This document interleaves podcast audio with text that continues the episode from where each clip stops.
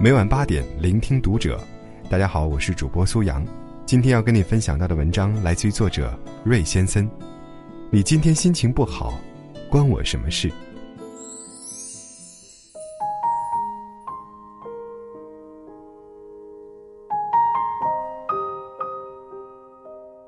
上大学时，班上有个女同学，性格大大咧咧，做人也是来去如风，从不在乎他人的感受。大多数的时候遇见他，他总是用这样的开场白和我聊着他的事。今天好生气啊！那个送快递的居然不能送到寝室楼下，还要我自己去学校后门取。刚刚真倒霉，上课明明让别人帮我放好书，占了第一排的位置，还是被别人占去了。后来更多的时候，他总是不厌其烦的和每一个人诉说着他的遭遇，仿佛每一个人都应该静心倾听他的不开心，仿佛每一个人都应该为他的坏情绪买单。当然，他也会噼里啪啦的说了一大堆之后，不痛不痒的说上一句：“我今天心情不好，说多了你别往心里去啊。”若是仗着自己心情不好，便肆意将心中的不满和怨念。诉之他人，好让更多的人一起承担自己的不愉快和不幸福。这样的情绪污染，简直比伤害的本身还要让人反感和厌恶。可是又有多少人打着我心情不好的旗号，肆意泼洒心中的不满与愤懑？可是他们却不知道，这样的不断散发情绪污染的心态，比他们本身所遭遇的经历。更应该得到拯救和改正，而且最要命的是，一旦他发泄了心中的愤懑与不快之后，别人的难受与否，全然与他没有一丁点关系。没有生气不一定代表没有负面情绪，能够不将负面情绪带给他人，才是真正的修养。我能忍受着你不断倾泻给我的负面感受和情绪，可是不知道你有没有真正的想过。你今天心情不好，关我什么事？老爸在年轻时脾气是家里最臭的那一个，凡是他每次下班回来黑着一张臭脸，我就知道他今晚一定会找个鸡毛蒜皮的事发脾气，不是嫌我妈做的紫菜蛋汤太咸，就是嫌我家庭作业没做好。像朱自清先生在《背影》中写的那样，家庭琐屑，便往往触他之怒。最难受的是，我和我的母亲，总是要默默接受这劈头盖脸而来的情绪污染。我渐渐明白，世间最可厌恶的事，莫如一张生气的脸；世间最下流的事，莫如把生气的脸摆给旁人看，这比打骂还难受。后来，在胡适先生的《我的母亲》这篇文章中，看到这句发人深省的话，顿时怅然。心想着童年以来的痛苦和难受，原来先生们早已看得通透了。只可惜，我的父亲到现在也未看过这篇文章。我的母亲总是教育我说：“出门看天色，说话观脸色。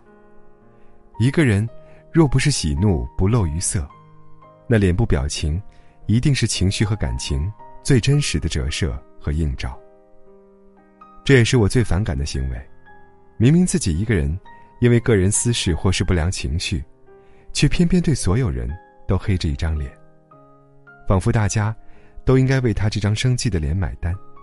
殊不知，有时候这样的行为，不过是证明了一个人的情商太差而已。如果你心里真的难受，你可以学会控制情绪，而不是理直气壮的拿这些坏情绪。去伤害其他无辜的人，而除了情绪上的污染之外，更可怕也更要命的是，我不开心，我也不让别人开心的行为。人总是因自己负面情绪和一己私欲而不看好、不相信、不祝福一些事，甚至不惜亲手去打碎美好，掐灭别人的期望，还要摆出侠肝义胆的清醒者姿态，以此证明自己的洞见。是正确的，这对别人来讲就是情绪污染加上二次伤害。少用自己的负能量去影响别人，其实是最基本的礼仪。因为自己不喜欢韩国明星，所以别人喜欢韩国明星都是不爱国的表现。因为自己工作不努力没加薪，所以公司所有人都应该为他的困窘负责。因为自己早早把工资花个精光，所以亲朋好友都应该借钱救济他自己。你要做一个不动声色的大人了，不准情绪化，不准偷偷想念，不准回头看。去过自己另外的生活，你要听话。不是所有的鱼，都会生活在同一片海里。村上春树在《五五五》中，无不直白的如此写道。有一天，现实生活会让你承认，不是所有的鱼都会生活在同一片海里，也不是所有人都应该体谅你今天心情不好。你要做的，只有不动声色，将不满化作力量，将难过默默消化，去过属于自己的生活，去找寻自己的时光。就连娱乐圈公认情商爆表的何老师。关于情绪污染，也曾这样说道：“坏情绪还是少挂在嘴边比较好。家人听了难过，朋友听了担心，对手听了偷笑，更让自己顾影自怜，丧失斗志。负面情绪就像长在背上的豆子，小心别碰到，默默就好了，没必要天天亮出来大肆做广告。你知道的。”任何时候，祥林嫂都得不到太多人喜欢。你一遍又一遍的诉说着你的遭遇和境地，不如踏踏实实的努力提高和改善自己。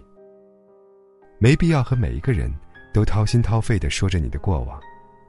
有时候，大多数人只会拍拍你的肩膀说：“我理解你。”其实，那不是理解，那是同情。别忘了，这个世界上，比所有人都瞧不起你更难受的滋味，就是让所有人同情你。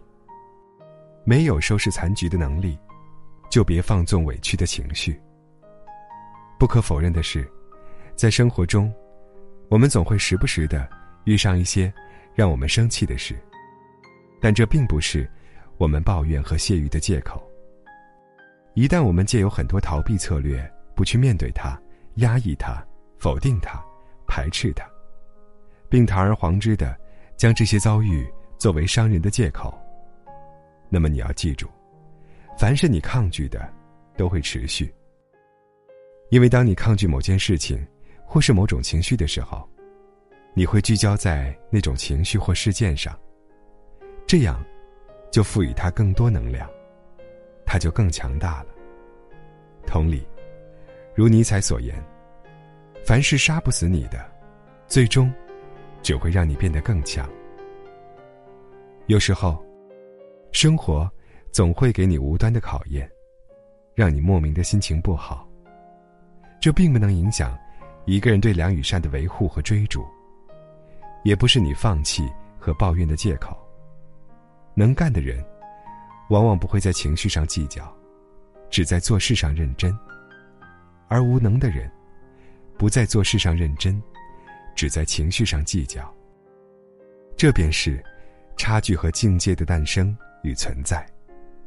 所以，当某天有人以我心情不好为借口，肆意来伤害你的情感和浪费你的时间，你只要告诉他：“你心情不好，关我什么事？”